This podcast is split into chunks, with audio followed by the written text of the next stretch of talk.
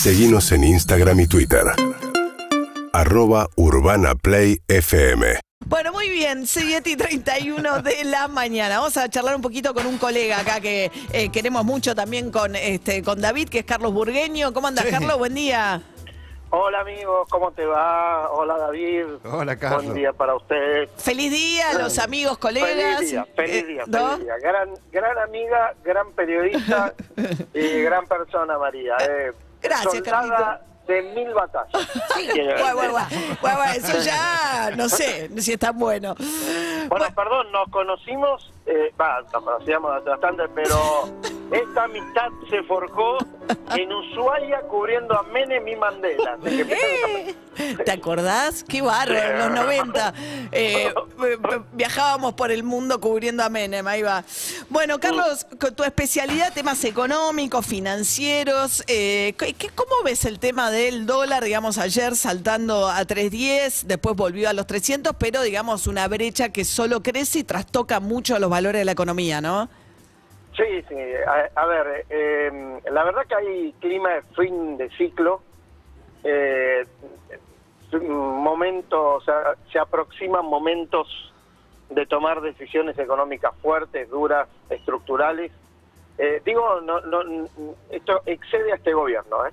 En general, en la economía argentina se aproximan tiempos de inaugurar una nueva etapa, que ojalá sean con un acuerdo político entre algún oficialismo y alguna oposición, porque los cambios tienen que ser duros y, y de, de- fondo. Dentro de muy poco tiempo, eh, la clase política argentina va a tener que decidir quién pierde mucho, quién pierde más o menos y quién pierde poco, pero probablemente todos pierdan.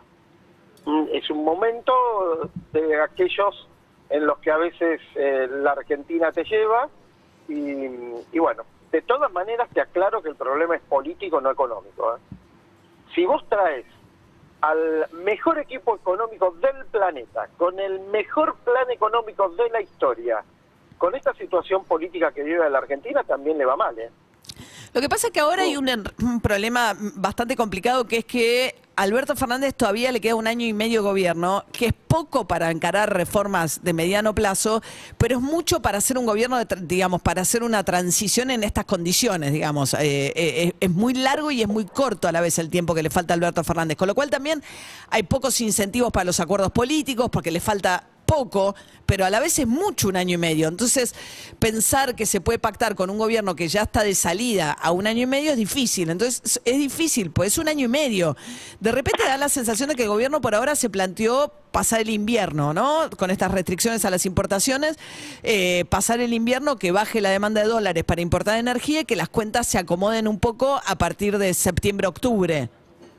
A ver, eh, primero creo, esto te lo dejo a vos, a Ernesto, a la gente que sabe, ¿no? Pero yo creo que eh, hay todavía margen para un- una refundación, si querés, de la coalición gobernante. Un año y medio es tiempo para hacer lo que quiera en política, ¿eh? Se han hecho cosas más profundas en menos tiempo. Eh, pero bueno, después ahí dependerá de la voluntad política. Y Bueno, de- tendrían que tener un acuerdo profundo sobre el rumbo, Sí, sí. que eso no está claro que lo tengan, digamos, Cristina y, bueno, Alberto. bueno, sin eso podemos hablar de la coyuntura, de cómo solucionar esta semana y cómo llegar a agosto y después de que llegaste a agosto, cómo llegar a septiembre. Y, y- y así. Ahora, con un acuerdo político se podría hablar de otras cuestiones, pero vamos al dólar. El dólar es consecuencia, no es causa. Y el problema es la inflación. El dólar se te escapa porque se te escapó la inflación porque a comienzo de año, recordemos, el dólar estaba relativamente controlado, acuerdo con el Fondo Monetario mediante, volvemos al problema político, ¿no? Pero bueno, acuerdo con el Fondo Monetario y un dólar que no era que te derrochaba optimismo, pero decía, bueno, el, gobierno la puede tener dominada, la situación cambiaria, siempre y cuando vaya cumpliendo las metas con el fondo y eh, la cuestión del ingreso de divisas eh, prometida o comprometida o esperada por parte de los ojeros se vaya cumpliendo. Ahora, eh, y esto no es culpa de Alberto Fernández, ni mucho menos, no tuvo suerte, segundo cisne negro de su presidencia, la invasión de Vladimir Putin a Ucrania. Esto, la verdad, no estaba en los planes de nadie, ¿verdad?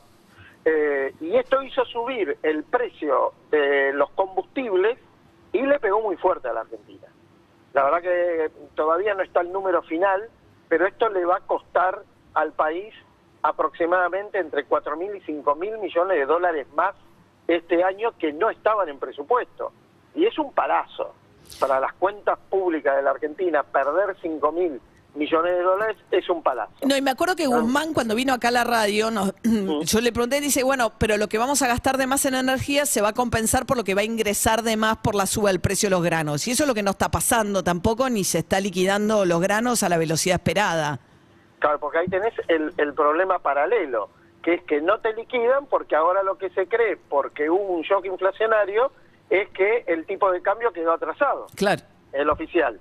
Entonces, no te liquida la soja y el cheque del de los combustibles, de importar energía, eh, es 4 mil millones de dólares más caro, ahí tenés la escasez de dólares.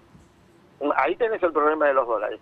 Esto lo ve el mercado y el mercado ya empieza a medirle eh, el aceite al gobierno.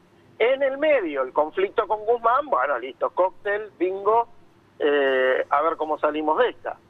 Eh, ahora, de todas maneras, eh, ya con Guzmán afuera del gobierno y el decálogo de medidas de Bataki sobre la mesa, eh, creo que es eh, grave, fuerte, el, el que no haya habido un respaldo político de los gobernadores, de, de todo el gabinete, de legisladores a Batakis. ¿no? Creo que las últimas dos fotos de los gobernadores, primero me parece una falta de respeto.